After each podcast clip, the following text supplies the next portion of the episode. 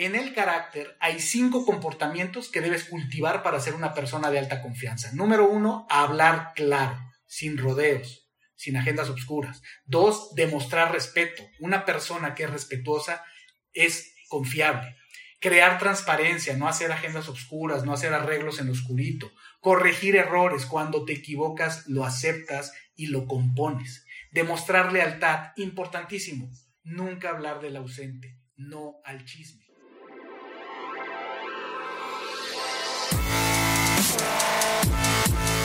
Bienvenidos, Injodibles. Hola, soy Víctor Vargas, coach de vida y alto desempeño, conferencista y empresario. Y en cada episodio te presentaré personas o mensajes injodibles para inspirarte a revelar y expandir los límites de tu mente, tu corazón y tu espíritu. Gracias por acompañarme a conectar y a elevar la vibración. ¡Comenzamos! Bienvenido, Injodible. Me da mucho gusto que estés aquí escuchando este episodio que he preparado especialmente para ti, porque con los muchos años que llevo interactuando con equipos, con individuos, con organizaciones, cada vez que hablo del tema de confianza, reafirmo esa creencia de que la confianza es uno de los pilares que sostiene el, al mundo, que sostiene las relaciones, que sostiene nuestro disfrute de vida, nuestra forma de verla. Al paso del tiempo, y seguramente tú lo habrás constatado también, en cada interacción humana, en cada contacto que tienes, ya sea por cuestión de un proyecto de trabajo, ya sea en tus relaciones familiares, ya sea en relaciones casuales, en cada comunicación, en cada aspecto de tu vida, sea estratégico, sea muy puntual y táctico, muy sencillo, hay un proceso de crear, de sentir confianza. Y esto se ve afectado positivo o negativamente por el nivel de confianza que inspiramos en los demás o que los demás nos inspiran. Si la cultura del grupo en el que te desenvuelves, ya sea la familia, ya sea el grupo de amigos o la organización o el equipo de trabajo donde, donde laboras, es sólida, entonces la confianza se va a convertir así como en un multiplicador del rendimiento, de la experiencia, vas a sentir que estás dando lo mejor de ti. Y de lo contrario, cuando no hay confianza, pues es una experiencia desgastante, a veces desagradable. Todo lleva más tiempo porque todo hay que verificarlo, porque no hay confianza. Así es que todo tiene un mayor costo. En esta charla vamos a descifrar el código de la confianza voy a llevarte paso a paso por los puntos más importantes de la confianza. Es una charla que di para una organización muy grande en México. Te voy a platicar puntos como la neurociencia de la confianza, el impacto que tiene a nivel personal, a nivel grupos, a nivel organizaciones. Te voy a hablar también de elementos clave de la confianza cuando se le ha estudiado como organizaciones tipo Franklin Covey, que son de las que más han estudiado la confianza, te voy a compartir algunos puntos clave de la confianza, como las olas, los núcleos y los comportamientos. Y finalmente, pues eh, conversar acerca de qué se requiere para generar culturas de alta confianza. Y para que le saques el mayor provecho, he creado un artículo de blog en el cual vas a tener un resumen con los puntos más importantes, con algunas ilustraciones acerca de este tema de la confianza tan poderosa para tener acceso solo tienes que ir a injodible.mx diagonal blog. Y en este blog puedes encontrar el artículo con el título Factor Confianza, donde viene este resumen ejecutivo con puntos y gráficas que estoy seguro te va a ser de mucha utilidad. Pues hablemos de confianza, ¿verdad? Venimos a descifrar el código de la confianza porque la confianza es algo que tiene elementos cruciales que no siempre eh, se nos enseña acerca de la confianza. Es mucho más sofisticada de lo que pensamos y mucho más poderosa cuando sabemos esa sofisticación. Así es que quiero empezar con el hecho de definir qué es la confianza, porque por ahí debemos iniciar y te voy a pedir nuevamente que uses el, el, el QA y el PIR para decirnos tu definición de confianza, ¿ok? ¿Qué es para ti la confianza? En una palabra, en dos o tres palabras, ¿qué es para ti la confianza? ¿Cómo sabes cuando hay confianza? ¿Cómo se siente la confianza? ¿Ok? Regálanos esa colaboración y ya empezó a fluir la información. Empezamos a ver que Sandra Sánchez nos dice siempre ver el punto positivo, Raquel nos dice creer, confianza es creer, Sandra nos dice que la confianza es seguridad, Edgar que es seguridad, Natalie que es seguridad, Eric, Erika nos dice seguridad, Caleb nos dice certidumbre sobre algo. Erika nos dice es tener el soporte de lo que siente uno y hace uno. Angelita nos dice que la confianza es seguridad, Araceli la define como seguridad. Noé dice que es no sentir miedo, es sin miedo. Todas son definiciones correctas de, confianza. Eh, Daniela nos dice creer y tener seguridad ante algo o alguien. Fantástico. Muy buenas definiciones de lo que es confianza o cómo se siente la confianza, cómo la experimentamos. Y efectivamente, como ven, hay coincidencias. Alguna de las definiciones articuladas sobre la confianza nos dice que es un conjunto de comportamientos. La confianza está sustentada por un conjunto de comportamientos que vamos a ver en detalle más adelante, pero es, es una definición. Ciertos comportamientos inspiran confianza. También la confianza es una creencia en la posibilidad de algo, de que ocurra algo, de que se dé algo, y de alguna manera lo expresaron ustedes en sus opiniones. También la confianza es una actitud mental, ¿verdad? Que viene de esa creencia, que viene de esa certeza, que viene de ese no sentir miedo. Y es, en, otro sentido, una definición que eh, vamos a explorar también, es un proceso neuronal complejo que involucra emociones, ¿verdad? Pensamiento y emoción. Y otra definición muy interesante que vamos a explorar es, también la confianza se dice que es la variable oculta de los resultados. Pues bien, con estas definiciones sabemos que la confianza es algo importante, ¿verdad? Lo entendemos, lo intuimos, lo sentimos. Y te voy a responder esta pregunta acerca de cuál es el impacto de la confianza. Te la voy a responder con esta cita que eh, nos da el autor David Horsager del libro The Trust Edge, La ventaja de la confianza, que dice, los líderes que inspiran confianza obtienen mejores resultados, moral, retención, innovación, lealtad e ingresos, mientras que la desconfianza fomenta el escepticismo, la frustración, la baja productividad, la pérdida de ventas y la rotación. La confianza afecta el impacto de un líder y el resultado final de la empresa más que cualquier otra cosa. Sin duda la confianza está en el ADN de los grandes negocios, de las grandes organizaciones. Así de importante es la confianza. Por eso se le llama la variable oculta. Porque a veces nos quedamos cortos de miras creyendo que con resolver esta ecuación es suficiente para tener negocios exitosos, para tener equipos de alto desempeño. Pero nos falta esta variable, la variable C. Vamos a despejar las variables de esta ecuación y vamos a ver cuáles son. La R son los resultados. Y los resultados, cuando nos quedamos cortos, creemos que es solo un tema de hacer una buena estrategia y tener una ejecución disciplinada, una ejecución eficiente. Y con eso la hacemos, ¿verdad? Pero ahí es donde nos quedamos cortos.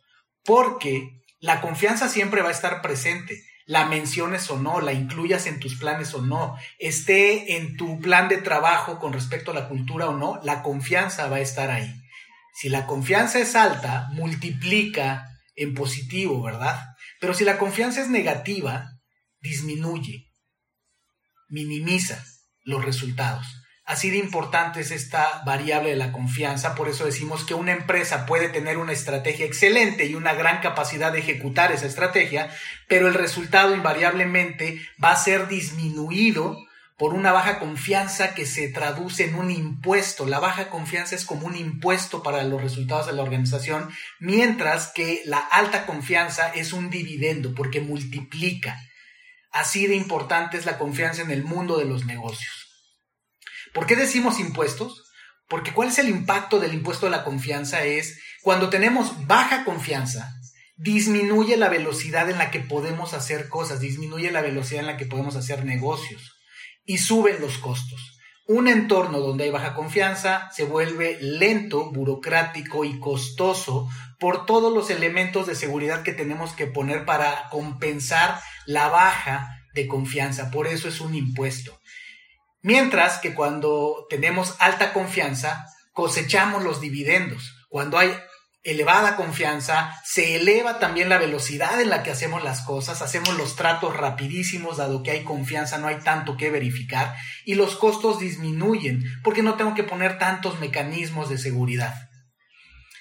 Si vemos qué tipo de impuestos nos da la baja confianza, entre ellos está redundancia, ¿verdad? Tenemos que verificar las cosas una y otra vez la burocracia.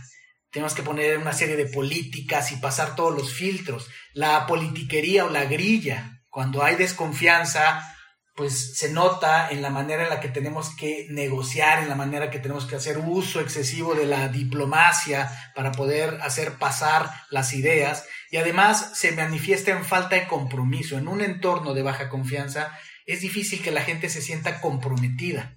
Existe agitación, el corazón palpita más rápido, ¿verdad? En un entorno de baja confianza. Y es caldo de cultivo para el fraude. Así de, así de importante es eh, la, baja confianza, así de, de, negativa. Mientras que por el lado de los dividendos, ¿qué nos da la confianza cuando está elevada? Nos da incremento de valor, agregamos más valor a lo que hacemos, a lo que pensamos, a lo que decimos, a las relaciones. Se tiene un crecimiento más acelerado se mejora la innovación porque la gente está inspirada, la gente no tiene que estarse defendiendo, la gente enfoca sus recursos en cultivar la creatividad, en cultivar las relaciones. Se aumenta la colaboración. Es más fácil sentirme eh, en un equipo que aporto y que, y que me soporta. Relaciones más fuertes, mejor ejecución y intensificación de la lealtad. La lealtad sube como un dividendo de la confianza.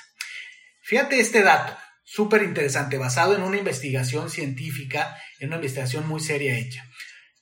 Si, logra, si una empresa, una organización logra incrementar un 10% el nivel de confianza en sus colaboradores, eso se traduce en una satisfacción en la gente que equivale a que si le hubieran aumentado 36% el salario. Así de importante, es impresionante esta investigación hecha por un estudio, un análisis de bienestar y de, de confianza en el lugar de trabajo. Un aumento de 10% en el índice de confianza en un equipo, en una organización, equivale a la sensación de bienestar de un 36% de aumento en el salario. ¡Wow! Y entonces nos preguntamos cuál es el origen de la desconfianza. ¿Por qué la desconfianza entonces en las organizaciones? Porque si la confianza es algo tan positivo, pues deberíamos navegar naturalmente en la confianza y resulta que no. Pues es una pregunta muy pertinente si te la estás haciendo. Y entonces, ¿por qué batallamos con la desconfianza? Bueno, vale la pena recordar dos aspectos que están presentes en nuestra experiencia humana, en lo personal, en los negocios en general las prioridades de tu cerebro, cómo procesa información el ser humano, cómo ha sido diseñado, que no es solo el cerebro, está demostrado que el, sistema de pensamiento está dado por el cerebro, el, el estómago y el corazón. Pero bueno, centrémonos en el cerebro. Tu cerebro, todo tu sistema de pensamiento está diseñado para, número uno, sobrevivir y número dos, ahorrar energía. Hay otras variables, pero estas dos son las que más tienen que ver, las que más impactan en tu experiencia de vida. Así es que esto nos lleva al aspecto de la biología. Es, hemos sido diseñados, desde el punto de vista de biología, el, ser humano, para autoconservarnos. Y la autoconservación es un comportamiento que garantiza que sobrevivas. Es casi universal en todos los seres vivos, por eso, por eso viven, porque tienen este instinto de autoconservación y interesante, el dolor físico y el miedo, que se le conoce también como dolor emocional, son partes integrales de este mecanismo de autoconservación. El dolor está ahí para preservarte, para ayudarte a sobrevivir. Ya lo decía Darwin y lo mencionaba en su obra que los humanos tenemos dos instintos opuestos, somos contradictorios. Por un lado tenemos el instinto de autoconservación y por el otro lado el impulso de ayudar y el altruismo que muchas veces se contraponen, pero así es como vemos, por ejemplo, a una madre haciendo lo que tenga que hacer para salvar la vida de su hijo, ¿verdad? O para alimentarlo. Si lo analizamos desde el punto de vista de la psicología, eh, nos hablaba, perdón, Freud nos hablaba del inconsciente. Y dice, el inconsciente de un ser humano puede reaccionar al otro sin pasar por el consciente. Y eso nos pasa todo el tiempo, ¿cierto? Esa desconfianza, ese miedo, esa animadversión muchas veces viene de un instinto defensivo, de un instinto de algo no me inspira confianza en esta persona, pero es inconsciente. Desde el punto de vista de la sociología, Maslow ya nos hablaba de las necesidades básicas del ser humano, de esa pirámide de necesidades en la medida en la que vamos satisfaciendo los niveles básicos de la pirámide, es que podemos estar en un estado de mayor abundancia y mayor confianza. Si las necesidades no están satisfechas, ahí empieza la raíz también de la desconfianza, de la defensividad. La neurociencia, ¿qué nos dice? Bueno, hemos hablado en otras charlas acerca de los tres cerebros. Nos dice que tenemos un cerebro primitivo que se le llama reptiliano, que es el que sobre todo está más a la defensiva, más encargado de la sobrevivencia, un cerebro emocional que procesa las emociones y la conexión con otras personas, y un cerebro racional que es el que toma las decisiones, es el cerebro ejecutivo. Y entonces, entre esos, eh, esas regiones del cerebro, esas funciones, es que se divide la desconfianza y la confianza. La desconfianza generalmente inicia de manera automática en el cerebro primitivo, en el reptiliano, y en la medida que va ascendiendo, por así decirlo, en, niveles más sofisticados de procesamiento del cerebro, es que podemos llegar a una sensación, a un, a un estado de confianza. Esto lo podemos traducir. ¿Cuál es, cuál es la quinta esencia de la, de la confianza? ¿Cómo, ¿Cómo se observa la confianza? Sobre todo en las organizaciones, en todas las interacciones humanas, pero sobre todo en las organizaciones, en las conversaciones. Son las conversaciones las que determinan la calidad de las relaciones de las personas y esto en general determina la calidad de la cultura de las empresas. Cuando estamos en un nivel de conversación, de protección, de desconfianza, existe estamos inundados de cortisol bioquímicamente, estamos listos para pelear, huir, congelarnos, apaciguar y desconfiar. Cuando pasamos a un nivel eh, más positivo, más de mayor apertura, que sería aquí el nivel 2, estamos más dispuestos a explorar, a indagar, empieza el escepticismo, el deber para creer, pero ya por lo menos hay cierta apertura y eventualmente una buena conversación, una relación trabajada, los, los resultados y demás nos pueden llevar a un nivel 3 de alta confianza que es descubrir y co-crear. Aquí, en lugar de proteger, ya estamos dispuestos a compartir, reina la sabiduría, la innovación, la estrategia, la empatía, la predisposición, la percepción, la confianza.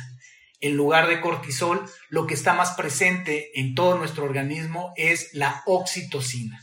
Y entonces aquí es donde te hablo, ya introduje a dos eh, eh, a dos personajes muy importantes en, esta, en esta obra, que es los neuroquímicos. Introduje al cortisol y a la oxitocina.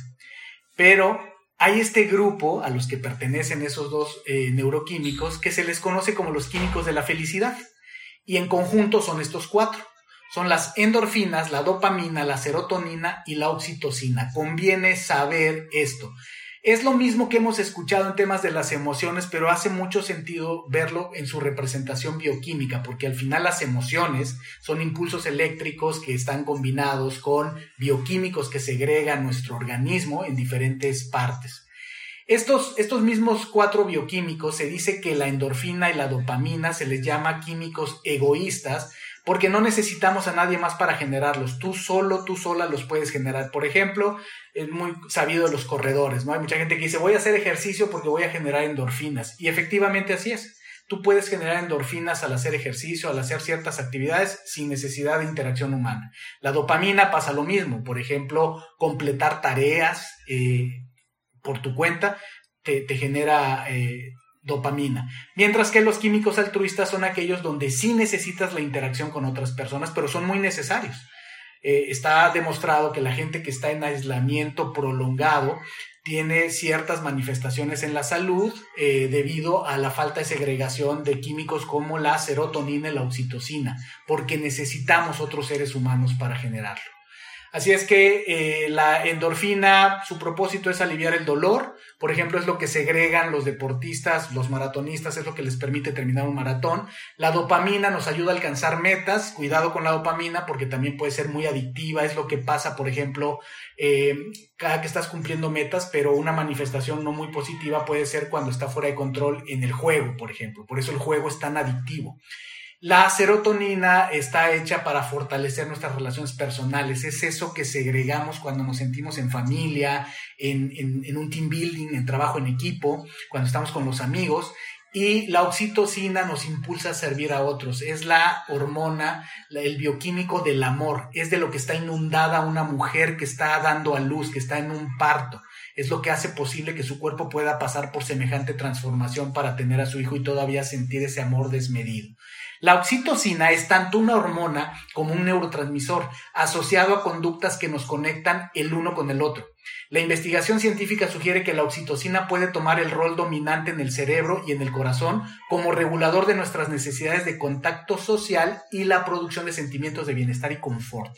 ¡Wow! Así de poderosa es la oxitocina. Y si lo vemos en el entorno de trabajo, ¿dónde hay organizaciones, las organizaciones que escuchemos que son top companies, son B Corp, son eh, grandes lugares de trabajo, es porque realmente logran tener una abundancia de oxitocina en su cultura, debido a las prácticas de la organización, que es esa cultura, esas políticas, esos procedimientos, esa manera de, de operar de la organización, y las prácticas de los líderes, en lo individual los líderes. Esas dos cosas combinadas son impulsores de que segreguemos, los que vivimos dentro de una organización, segreguemos oxitocina y ese es el impulsor de una cultura de alta confianza que hace eh, que se manifieste de manera positiva el compromiso de los colaboradores, la retención, el bienestar, la innovación y el desempeño. Ahí está la foto de cómo la oxitocina, y esto está, es un estudio hecho en Harvard por Paul J. Sack, hay mucha información al respecto, y, pero pues vamos al otro lado no todo es amor todo el tiempo, ¿verdad? Nos enfrentamos a este tipo de situaciones, nos enfrentamos a el estrés que puede representar X o Y. Imagínate cualquier cosa que te cause estrés, pensemos en el lugar de trabajo. ¿Qué pasa cuando tenemos estrés? Segregamos cortisol. Es el opuesto, por así decirlo, de la oxitocina. Y el cortisol es un, neurotransmisor que manda el mensaje al cerebro para no llevar a cabo las funciones ejecutivas como confianza, integridad, pensamiento estratégico y emociones reguladoras. Aunque tengas la intención de usar estas habilidades, están inaccesibles para ti porque están bloqueadas por el cortisol. Así es que no te sientes... Eh, eh, es cuando te sientes juzgado, juzgada, te sientes criticado, criticada, humillada, atacada eh, o impotente, ¿ok? Eso es lo que pasa con el cortisol. El cortisol es la hormona del estrés y cuando tenemos esa hormona del estrés no pensamos con claridad, no da paso bioquímico a la expresión de las, de las, otras hormonas. Así es que el cortisol que fluye, eh, lo segrega nuestro, nuestro cerebro y otros órganos, por un lado tiene el propósito de protegernos de un posible peligro y para eso está muy bien. No hay bioquímico bueno ni malo, todos son, todos tienen una función. Pero cuando estamos sometidos constantemente al, estrés, se vuelve enfermizo, se vuelve dañino. Y entonces cuando el, cortisol sube por causa del estrés, inmediatamente baja la segregación de oxitocina. Y cuando es por tiempo prolongado y en niveles muy, muy elevados, puede incluso llevarnos a la enfermedad y la muerte. ¿Ok? Por eso es tan importante, por eso hablamos tanto del estrés. Puede, y, la desconfianza genera muchísimo estrés y por lo tanto muchísimo descortisol. Lugares donde la gente está constantemente pensando, no debía haber hecho eso, o me van a correr, eh, el futuro me da miedo, no disfruto mi vida, no me siento seguro aquí. Todo eso genera cortisol. ¿ok? Y es parte de lo que necesitamos hacer para decodificar la confianza y utilizarla mejor. Este hombre, Simon Sinek, es un, es un autor que se ha posicionado de manera muy sólida en el mundo del liderazgo, se considera uno de los investigadores de vanguardia sobre el liderazgo y nos regala este, esta frase muy poderosa que dice, solo hay dos formas de influir en el comportamiento humano. Puedes manipularlo o puedes inspirarlo. Así de fuerte. Y es una realidad. Porque ante la complejidad del entorno económico, las empresas, las organizaciones a nivel mundial se han enfocado, se han ido a los extremos entre dos enfoques. Y uno de ellos genera cortisol y se le conoce como el enfoque duro. Y el otro genera oxitocina y se le conoce como el enfoque suave. Te voy a decir cuáles son. El enfoque duro es cuando nos cargamos demasiado a introducir estructuras, procesos, sistemas, eh, incentivos financieros, monetarios. Y esto pues eh, se hace mucho eh, para, para, controlar el comportamiento de las personas, para lograr que se cumplan los objetivos. Y el otro extremo, el otro enfoque, es cuando eh, el enfoque suave, la integración de equipos, eh, nos vamos de retiro fuera de la oficina, el enfoque en trabajar con los líderes en sus estilos de liderazgo, el coaching y los famosos incentivos emocionales. Del mismo modo, eh, cuando caemos en el exceso, el problema aquí de estos sistemas son necesarios, pero el problema es cuando caemos en el exceso de ellos, porque tanto uno es una estructura rígida de control, de coerción, como el otro cae puede caer en la manipulación. Evidentemente, como en, como en todo en la vida, necesitamos un punto medio, porque ambos enfoques eh, no resuelven por sí mismo cada uno el, el gran reto de crear ambientes favorables de trabajo.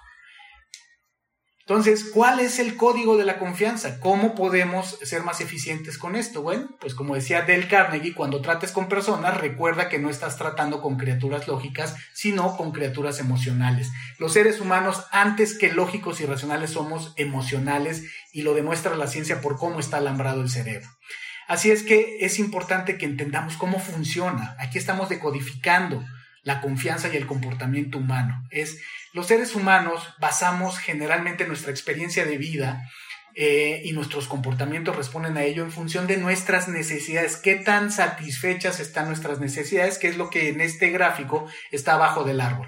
Confianza, empatía, bienestar, respeto, pertenencia, eficiencia, apoyo y equidad son algunas de las necesidades más importantes. Cuando estas necesidades no están satisfechas, experimentamos impaciencia, ansiedad, confusión, ira, frustración y preocupación. Y la desconfianza, cuando falta confianza, cuando no está llena esa, necesidad, se registra en el cerebro incluso como dolor físico. ¿Ok? Y cuando nuestras necesidades están insatisfechas, entonces nuestras estrategias para construir relaciones, para satisfacer nuestras necesidades vienen de un lugar de dolor. Cuando tenemos el escenario contrario, cuando logramos generar relaciones y eh, ambientes favorables, cuando esas necesidades están cubiertas, se convierte en algo que florece.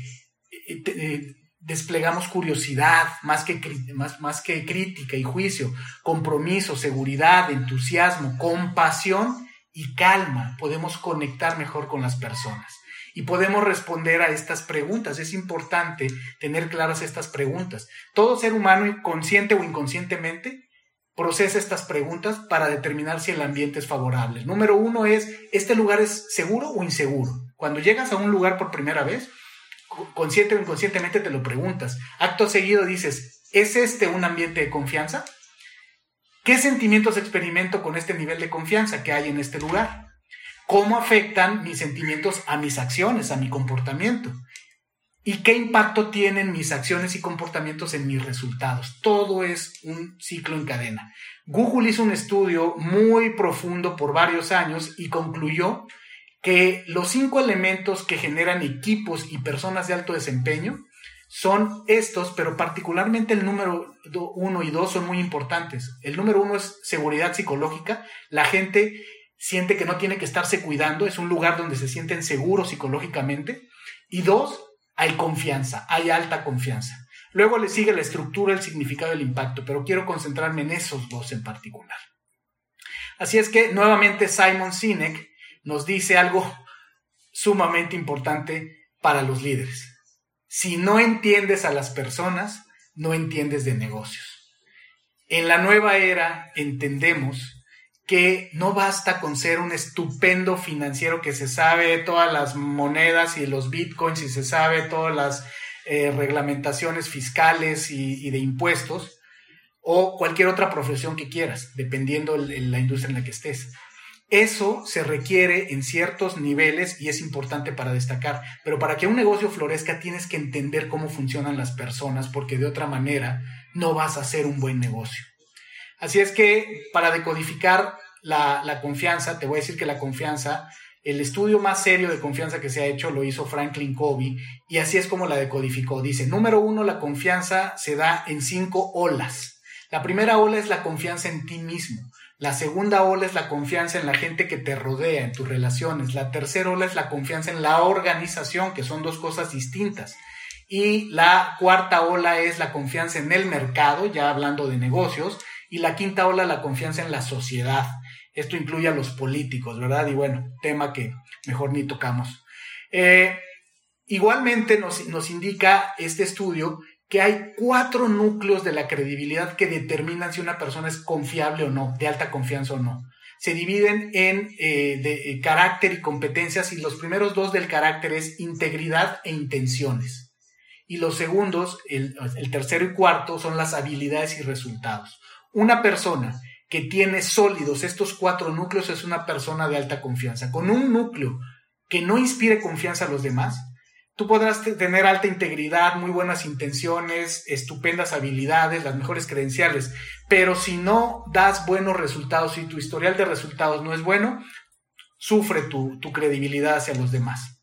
Si es que estos eh, cuatro núcleos de la credibilidad vemos como en el, en el diagrama del árbol son muy importantes porque los primeros dos son como las raíces, de dónde nace el carácter, tu integridad e intenciones, y los segundos dos son como el tronco y las ramas, los frutos, ¿verdad? Entonces, te voy a hablar de acerca de que hay 13 comportamientos. ¿Cómo se come esto? Ok, ya, ya me explicaste, Víctor, el tema de la confianza, la decodificaste, el cerebro, cómo funciona históricamente y demás. Pero entonces, ¿cómo elevamos la confianza? ¿Qué, ¿Qué plan puedo yo hacer para elevar la confianza? Tiene que ver con tus comportamientos. Por eso una definición importante de la confianza es que es un conjunto de comportamientos. Y esos cuatro niveles de credibilidad se fortalecen a través de estos 13 comportamientos que tienen las personas altamente confiables. Si usamos el mismo modelo del árbol, en el carácter hay cinco comportamientos que debes cultivar para ser una persona de alta confianza. Número uno, hablar claro, sin rodeos sin agendas obscuras. Dos, demostrar respeto. Una persona que es respetuosa es confiable. Crear transparencia, no hacer agendas obscuras, no hacer arreglos en oscurito. Corregir errores. Cuando te equivocas, lo aceptas y lo compones. Demostrar lealtad, importantísimo. Nunca hablar del ausente, no al chisme. En el lado de las competencias tenemos también cinco comportamientos de alta confianza. Número seis, lograr resultados. Como vimos, puedo tener todas las cualidades, pero si no doy el resultado, no voy a ser de alta confianza. Número siete, mejorar. Las personas que están en una mejora continua, que se están desarrollando continuamente, son también de alta confianza. Ocho, enfrentar la realidad. No esconderme, no meter la cabeza abajo de la tierra como el avestruz.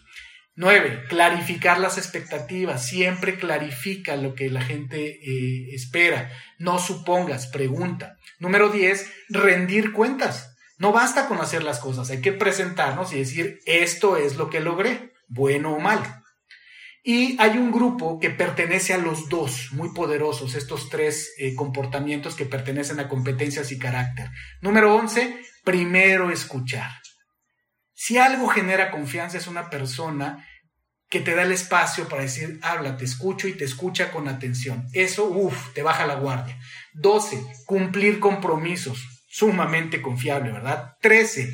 Extender confianza. ¿A qué se refiere extender confianza? Tiene que ver incluso con delegar.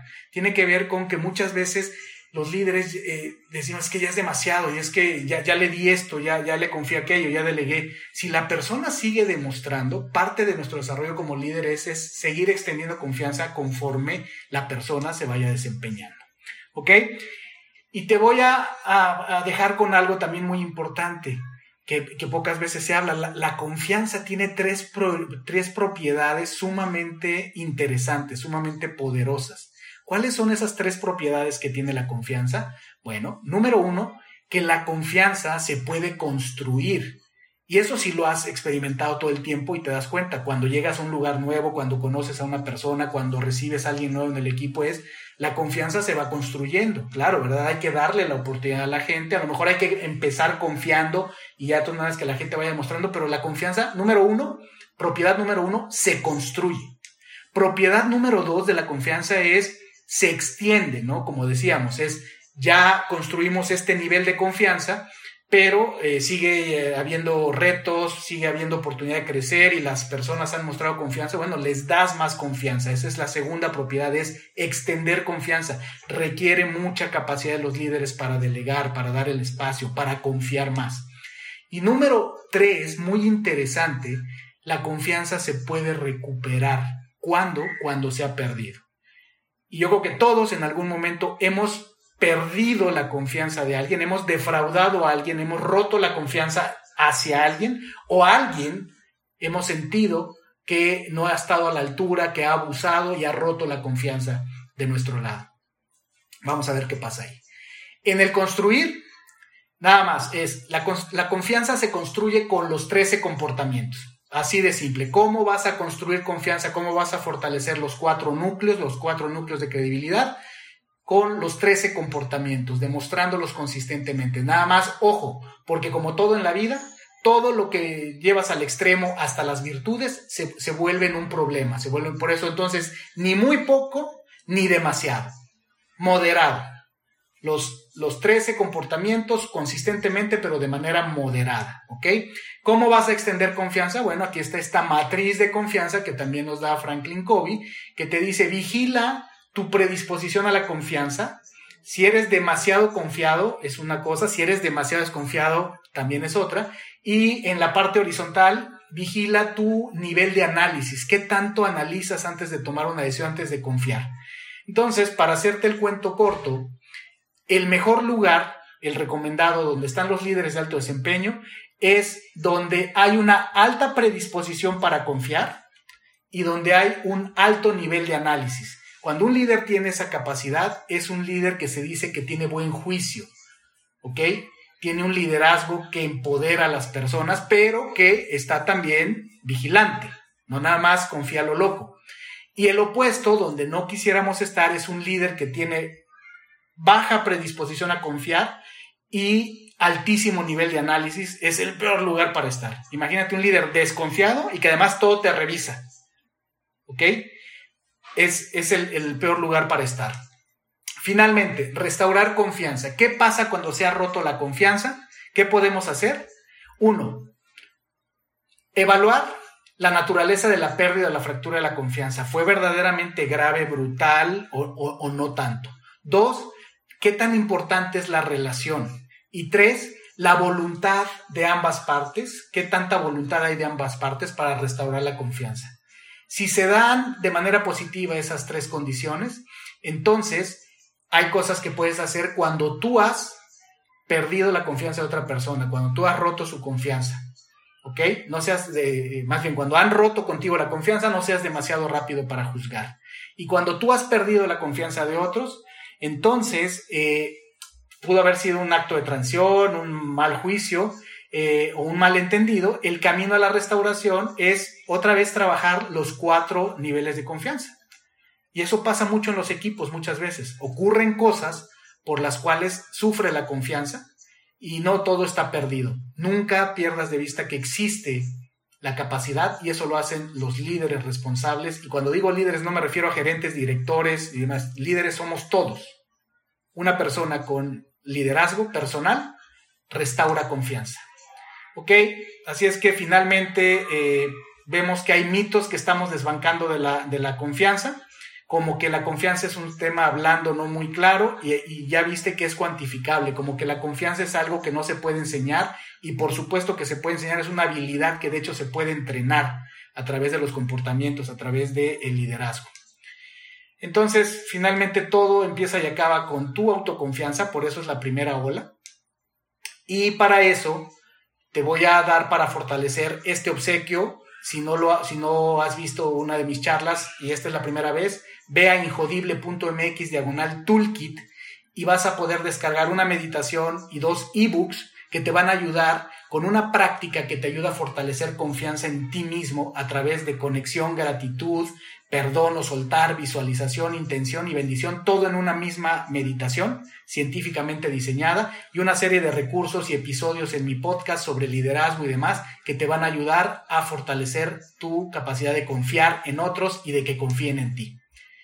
Para cerrar te digo, lo más importante de todo es la percepción que tienes de ti mismo. Eso es todo lo que cuenta al final. Muchas gracias. Espero que esta charla haya sido muy ilustrativa para ti acerca de un elemento tan importante como la confianza que tiene un impacto profundo en nuestra vida y en nuestras relaciones.